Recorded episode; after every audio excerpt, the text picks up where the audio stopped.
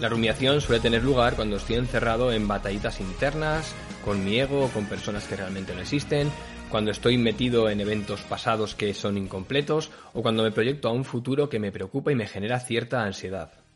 Los pensamientos rumiantes suelen ser de tres tipos. El primero es sucesos sin solución con o sin sentimiento de culpa.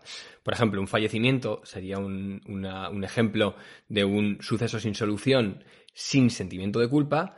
Y otro eh, con sentimiento de culpa sería, por ejemplo, una ruptura de, con tu pareja en la cual pues, tú tengas una parte de responsabilidad y sea eh, no posible la reconciliación por parte de la otra persona. Otro tipo de pensamientos rumiantes son aquellos que son sucesos con solución, con sentimiento de culpa. Eh, si no hay sentimiento de culpa y tiene solución, en verdad no es rumiar. Si le estás dando vueltas a ese pensamiento para buscar soluciones. Recuerda, si yo estoy pensando en algo que tiene solución, en lo que no me siento culpable y me centro en el problema, favoreceré la rumiación. Pero si me centro en buscar soluciones, no será rumiación, será darle vueltas para buscar una solución, que es algo diferente, es un estilo de pensamiento distinto.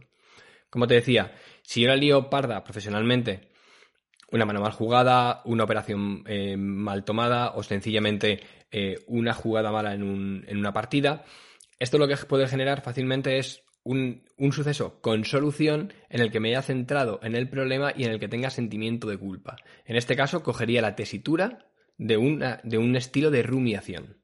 Y luego, eh, el tercer estilo de pensamiento de rumiación, mi favorito, son las batallas internas.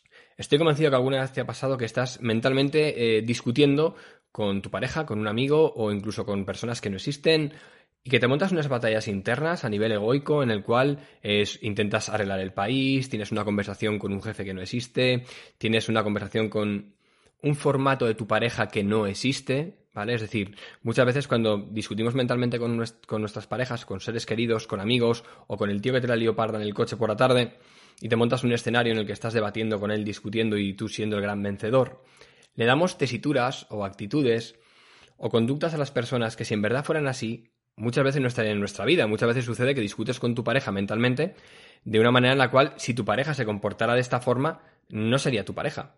Este tipo de batallas internas son un estilo de rumiación, el más común que hay de todos, en el que te quedas enzarzado durante 10, 15, 20, 30 minutos teniendo unos debates eh, y unas, eh, y unas discusiones eh, con alguien mentalmente que no existe, con la única finalidad de alimentar tu ego, pero con la consecuencia natural de que te sueles traer las emociones negativas. Imagínate que yo mm, me monto un escenario mental para alimentar mi ego en el cual eh, discuto con alguien por una cosa del tráfico que me ha pasado esta tarde. Y que imagino bajando al tío del coche y explicándole las cosas y yo muy enfadado lo único que está favoreciendo este estilo de rumiación es consumir de 10, 20, 30 minutos de tu tiempo y además lo único que genera es malestar, porque te estás trayendo al presente emociones sobre un evento pasado. No tiene ninguna utilidad real, lo único que hace es alimentar a tu ego.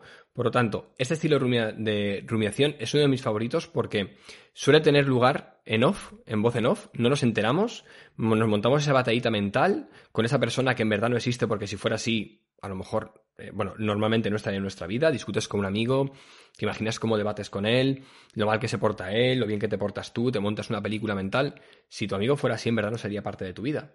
Así que este estilo de rumiación, que es uno de mis favoritos particularmente, eh, conviene también atajarlo de la misma manera que vamos a trabajar el resto. El punto para iniciar una rumiación es distinto según la situación.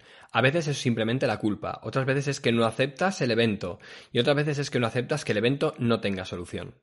Una persona responsable acepta las consecuencias de los sucesos y no se castiga por ello, sino que después de aceptarlo se encarga de buscar soluciones si las hubiera.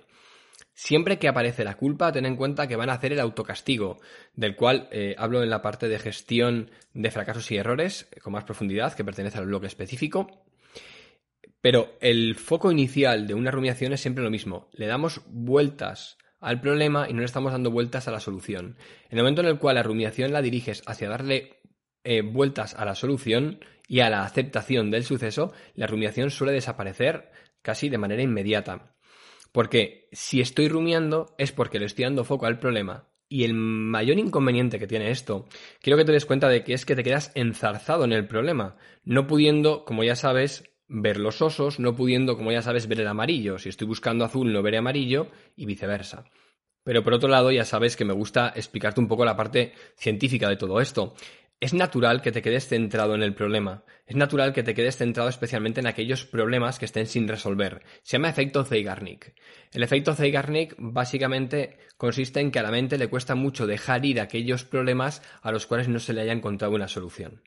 El mejor ejemplo para el efecto Zeigarnik es el siguiente. ¿Qué sucede si yo te pido que no pienses, no pienses en un oso blanco? Esfuérzate en no pensar durante los próximos 30 segundos en un oso blanco. No hace falta esperar 30 segundos, posiblemente la imagen de un oso blanco haya pasado por tu cerebro. Esto es el efecto Zeigarnik, es decir, cuando un evento está sin completar, la mente busca completarlo. También sucede el efecto Zeigarnik cuando te cruzas con alguien por la calle del cual no recuerdas el nombre y te pasas el resto del día pensando, ¿cómo se llamaba este tío o esta tía? Y te pasas todo el día dando vueltas hasta que al final encuentras el nombre. O a veces no.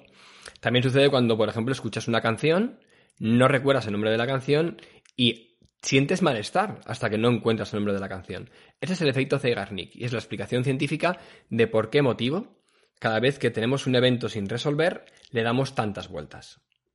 Por eso es tan importante la aceptación. Muchas veces tenemos que aceptar que hay eventos que a lo mejor no tienen solución posible. Donde pone la mente el foco, ya sabes que ese punto se expande. Si le doy el foco a un pensamiento, ese pensamiento se expande. Los pensamientos tienen la necesidad de querer eh, yo se me imagino los pensamientos como un montón de personas en un escenario y todas gritando al mismo tiempo que quieren obtener el foco. Y el foco de la mente es pues como las típicas luces de los escenarios. Todos los pensamientos buscan continuamente obtener ese foco. Y aquellos que están incompletos tienen las de ganar. Por eso conviene empezar a gestionar los pensamientos rumiantes con todo lo que te contaré a continuación más adelante. Ya que si creo que un pensamiento está incompleto, voy a tener la necesidad biológica de quererlo completar hasta que no se resuelva. Y de esta manera estará gritando para obtener el foco. Y cuando obtenga el foco, lo más natural es que me quede enzarzado en lo que sería la parte del problema, no en la parte de la solución. Y todo esto empieza en el mismo punto, en la resistencia al dolor y o al suceso.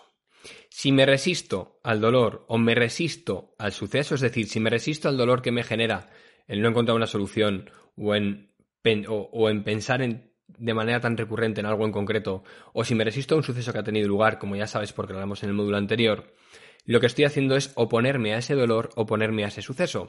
Y al no aceptarlo, lo que estoy haciendo, ya sabes que es darle el foco directamente a aquello justamente que pretendía evitar. Por eso la aceptación es la clave fundamental para romper la rumiación.